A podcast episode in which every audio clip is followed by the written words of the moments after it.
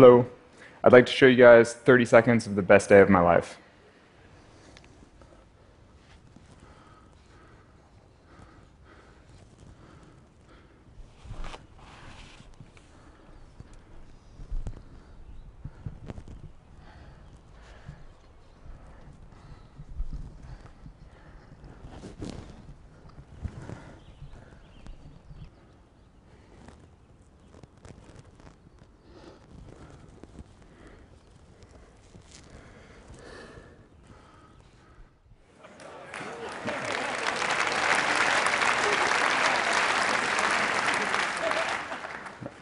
So that was El Capitan in California's Yosemite National Park. And in case you couldn't tell, I was climbing by myself without a rope, a style of climbing known as free soloing. That was the culmination of a nearly decade long dream. And in the video, I'm over 2,500 feet off the ground. Seems scary? Yeah, it is. Which is why I spent so many years dreaming about soloing El Cap and not actually doing it. But on the day that that, that video was taken, it didn't feel scary at all. It felt as comfortable and as natural as a walk in the park which is what most folks were doing in Yosemite that day. Today, I'd like to talk about how I was able to feel so comfortable and how I overcame my fear. I'll start with a very brief version of how I became a climber, and then tell the story of my two most significant free solos. They were both successful, which is why I'm here. But the first, but the first felt largely unsatisfying, whereas the second, El Cap, was by far the most fulfilling day of my life. Through these two climbs, you'll see my process for managing fear.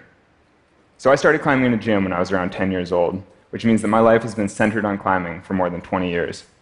After nearly a decade of climbing mostly indoors, I made the transition to the outdoors and gradually started free soloing. I built up my comfort over time and slowly took on bigger and more challenging walls. And there have been many free solos before me, so I had plenty of inspiration to draw from. But by 2008, I'd repeated most of their previous solos in Yosemite and was starting to imagine breaking into new terrain. The obvious first choice was Half Dome, an iconic 2,000 foot wall that lords over the east end of the valley. The problem, though also the allure, was that it was too big. I didn't really know how to prepare for potential free solo. So I decided to skip the preparations and just go up there and have an adventure. I figured I would rise to the occasion, which, unsurprisingly, was not the best strategy. I did at least climb the route roped up with a friend two days before, just to make sure that I knew roughly where to go and that I could physically do it. But when I came back by myself two days later, I decided that I didn't want to go that way. I knew that there was a 300 foot variation that circled around one of the hardest parts of the climb. I suddenly decided to skip the hard part and take the variation, even though I'd never climbed it before. But I immediately began to doubt myself. Imagine being by yourself in the dead center of a 2,000 foot face, wondering if you're lost. Thankfully, it was pretty much the right way, and I circled back to the route. I was slightly rattled. I was pretty rattled. But I tried not, to let it, tried not to let it bother me too much because I knew that all the hardest climbing was up the top. I needed to stay composed. It was a beautiful September morning, and as I climbed higher, I could hear the sounds of tourists chatting and laughing on the summit. They'd all hiked up the normal trail on the back, which I was planning on using for my descent.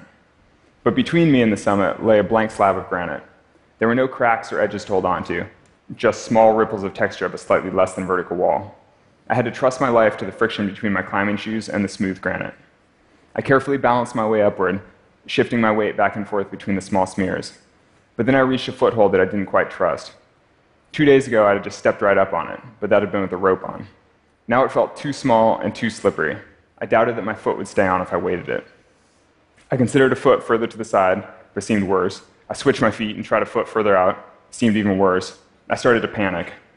I could hear people laughing on the summit just above me. I wanted to be anywhere but on that slab. My mind was racing in every direction. I knew what I had to do, but I was just too afraid to do it. I just had to stand up on my right foot. And so, after what felt like an eternity, I accepted what I had to do, and I stood up on the right foot. And it didn't slip, and so I didn't die, and that move marked the end of the hardest climbing. And so I charged from there towards the summit. And so, normally, when you summit Half Dome, you have a rope and a bunch of climbing gear on you, and tourists gasp and they flock around you for photos. This time, I popped over the edge shirtless, panting, jacked. I was amped but nobody batted an eye.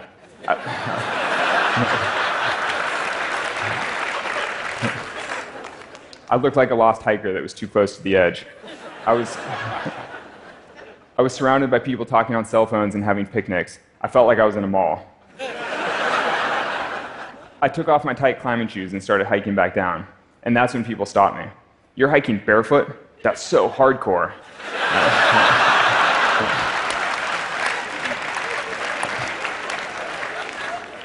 I didn't bother to explain. But that night in my climbing journal, I duly noted my free solo of Half Dome, but I included a frowny face and a comment, do better, question mark. I'd succeeded in the solo, and it was celebrated as a big first in climbing. Some friends later made a film about it. But I was unsatisfied. I was disappointed in my performance because I knew that I'd gotten away with something. I didn't want to be a lucky climber, I wanted to be a great climber. I actually took the next year or so off from free soloing because I knew that I shouldn't make a habit of relying on luck. But even though I wasn't soloing very much, I'd already started to think about El Cap. It was always in the back of my mind as the obvious crown jewel of solos. It's the most striking wall in the world. Each year for the next seven years, I'd think, this is the year that I'm going to solo El Cap. And then I would drive in Yosemite, look up at the wall, and think, no freaking way. it was, it's too big and too scary. But eventually I came to accept that I wanted to test myself against El Cap. It represented true mastery. But I needed it to feel different. I didn't want to get away with anything or barely squeak by. This time I wanted to do it right. The thing that makes El Cap so intimidating is the sheer scale of the wall. Most climbers take three to five days to ascend the 3,000 feet of vertical granite. The idea of setting out up a wall of that size with nothing but shoes and a chalk bag seemed impossible. 3,000 feet of climbing represents thousands of distinct hand and foot movements, which is a lot to remember. Many of the moves I knew through sheer repetition.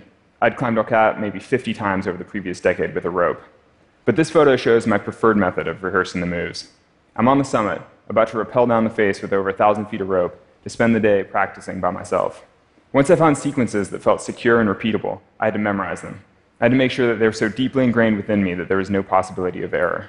I didn't want to be up on the wall wondering if I was going the right way or using the best holds. I needed everything to feel automatic. Climbing with a rope is a largely physical effort. You just have to be strong enough to hold on and make the movements upward. But free soloing plays out more in the mind. The physical effort is largely the same, your body is still climbing the same wall. But staying calm and performing at your best when you know that any mistake could mean death requires a certain kind of mindset.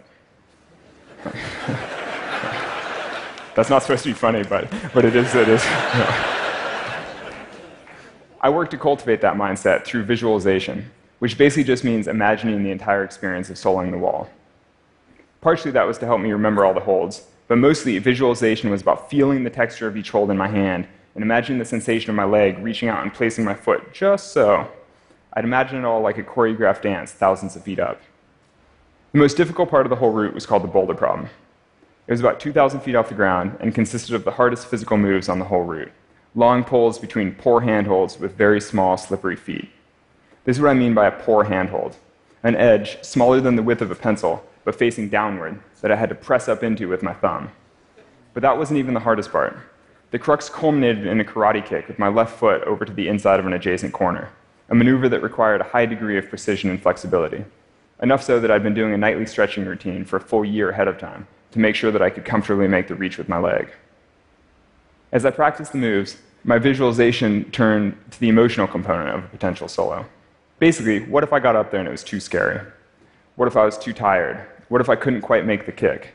I had to consider every possibility while I was safely on the ground, so that when the time came and I was actually making the moves without a rope, there was no room for doubt to creep in. Doubt is the precursor to fear, and I knew that I couldn't experience my perfect moment if I was afraid. I had to visualize and rehearse enough to remove all doubt. But beyond that, I also visualized how it would feel if it never seemed doable. What if, after so much work, I was afraid to try? What if I was wasting my time and I would never feel comfortable in such an exposed position? There were no easy answers, but El Cap meant enough to me that I would put in the work and find out. Some of my preparations were more mundane. This is a photo of my friend Conrad Anker climbing up the bottom of El Cap with an empty backpack. We spent the day climbing together to a specific crack in the middle of the wall that was choked with loose rocks. They made that section of climbing difficult and potentially dangerous because any misstep might knock a loose rock to the ground and kill a passing climber or hiker. So, we carefully removed the rocks, loaded them into the pack, and rappelled back down. Take a second to imagine how ridiculous it feels to climb 1,500 feet up a wall just to fill a backpack full of rocks. it's never that easy to carry a pack full of rocks around, it's even harder on the side of a cliff. It may have felt silly, but it still had to get done. I needed everything to feel perfect if I was ever going to climb the route without a rope. After two seasons of working specifically toward a potential free solo of El Cap, I finally finished all my preparations. I knew every handhold and foothold on the whole route, and I knew exactly what to do. Basically, I was ready. It was time to solo El Cap.